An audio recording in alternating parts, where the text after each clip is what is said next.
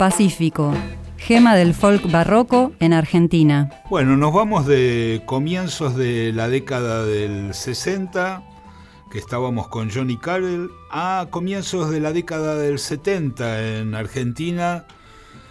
Había pasado un mundo en la música en esos 10 años. Las transformaciones que había sufrido la música en solo 10 años eh, eran increíbles. Y vamos a rescatar hoy una, una pequeña joya oculta del rock argentino. Se trata del grupo Pacífico y el álbum La Bella Época, que es de 1972.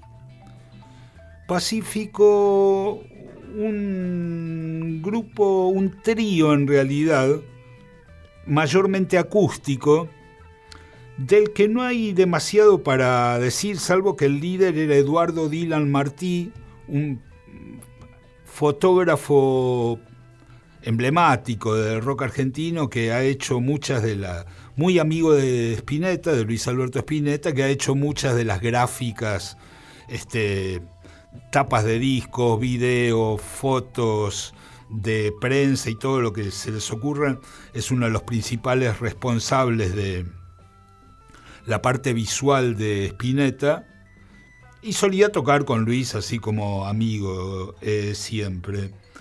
Eh, el disco es del 72 y eh, era un trío compuesto por Eduardo Martí en guitarra acústica y voz, Miguel Ángel Pezzolano en flauta dulce y voz y Hugo Arbe en guitarras y canto. Hay temas de los tres, la mayoría son de Martí solo o en, o en coautoría. Resulta que Martí había integrado, es una forma de decir, el grupo, un grupo llamado Trieste, que fue un grupo de, de Héctor Stark pre-Aquelarre. Justo antes de Aquelarre, este, alrededor del año 70, llegaron a tocar en, en uno de los Barrock, no grabaron, pero, pero bueno, ahí estaba Héctor Stark en guitarra y Machi Rufino en el bajo. Así que este, por ese lado estaba la conexión con Aquelarre, que era el grupo que integraban Rodolfo García, Emilio del Guercio, Héctor Stark y Hugo González Neira. Y por supuesto estaba toda la conexión con Rodolfo García y etcétera a través de a través de Luis Alberto, ¿verdad? Em, ellos en algún momento tocan como Pacífico, me estoy refiriendo, tocan como teloneros justamente de aquel arre y Rodolfo García justamente se entusiasma con el grupo y los recomienda a Trova, que en ese momento era un sello independiente importante y además estaba eh, casi diríamos a la vanguardia de la onda acústica que, que había en ese momento porque en Trova grababan eh, Pedro y Pablo, Roque Narvaja, Lito Nevia también su disco acústico Despertemos en América, o sea que eh, Miguel y Eugenio, tenía varios exponentes de, esa vertiente acústica que, que, ya revisamos en algún programa anterior en el acústicazo, y lo firma a este trío que, que bueno, que graba un disco del cual se, llama La Bella Época y se recuerda mucho la tapa también porque era una pintura de Renoir. Sí, bellísima la tapa. Bellísima del, impresionista, el pintor impresionista francés Renoir. Y mm, hay un, hay un hecho eh, muy, muy especial que hizo que gente de otra generación conociera a este grupo pacífico que fue que, mm, bueno, Emanuel Orviller es hijo, es hijo de crianza, es prácticamente como un hijo de Eduardo Dylan Martí. Este, es decir, que bueno, que debe haber escuchado Pacífico en su casa, en su infancia o algo así, y en, con Ilia Curiaquian de Valderrama, justamente en el disco emblemático por excelencia de, de los IKB, que es Chaco, ellos incluyeron un sample de un tema de Pacífico, además en una canción hiper conocida como es Remisero. Y muchísimos chicos eh, en ese momento escucharon eso y, dijeron, ¿qué, ¿qué es esto? ¿De qué se trata? Y eso le dio como una, una nueva vida a, a esta banda o grupo pacífico. Bueno, vamos a escuchar primero el tema que justamente muchos años después ampliaron los IKB para remiseros. Se llama Una estela sin final.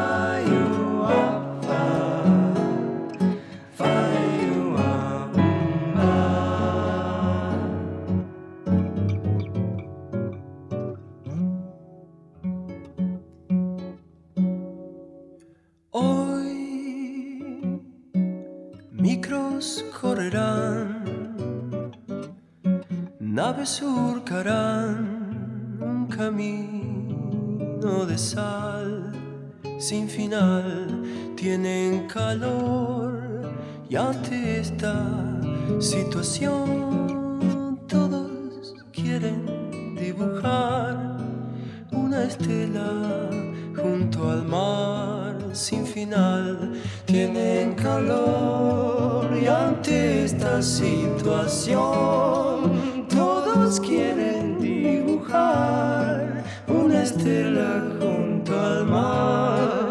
final. Tienen calor y ante esta situación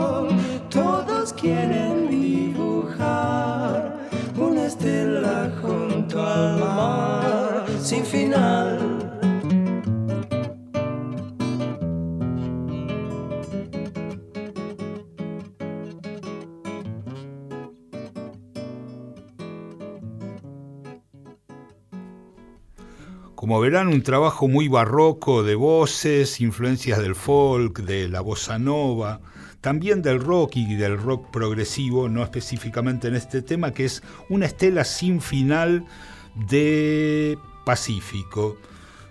Un grupo que vale la pena decirlo, después no no hubo muchas noticias de, por lo menos de sus otros integrantes, de Miguel Ángel Pesolano y Hugo Arbe. Eduardo Martí este, continuó vinculado a Spinetta, incluso aparece en un álbum emblemático como Kamikaze de Luis Alberto Spinetta, es co-compositor de dos temas de Almendra y Quedándote oyéndote, incluso en Almendra, que es un instrumental, toca también la guitarra acústica. Y, y bueno, y la otra cosa interesante es que en un par de temas los acompaña prácticamente, bueno, tres cuartas partes de Aquelarre, Rodolfo García, Emilio del Guercio y Héctor Stark. Así que ahora vamos a escuchar eh, otro tema que muestra la parte como eléctrica de Pacífico, que es Escapatoria.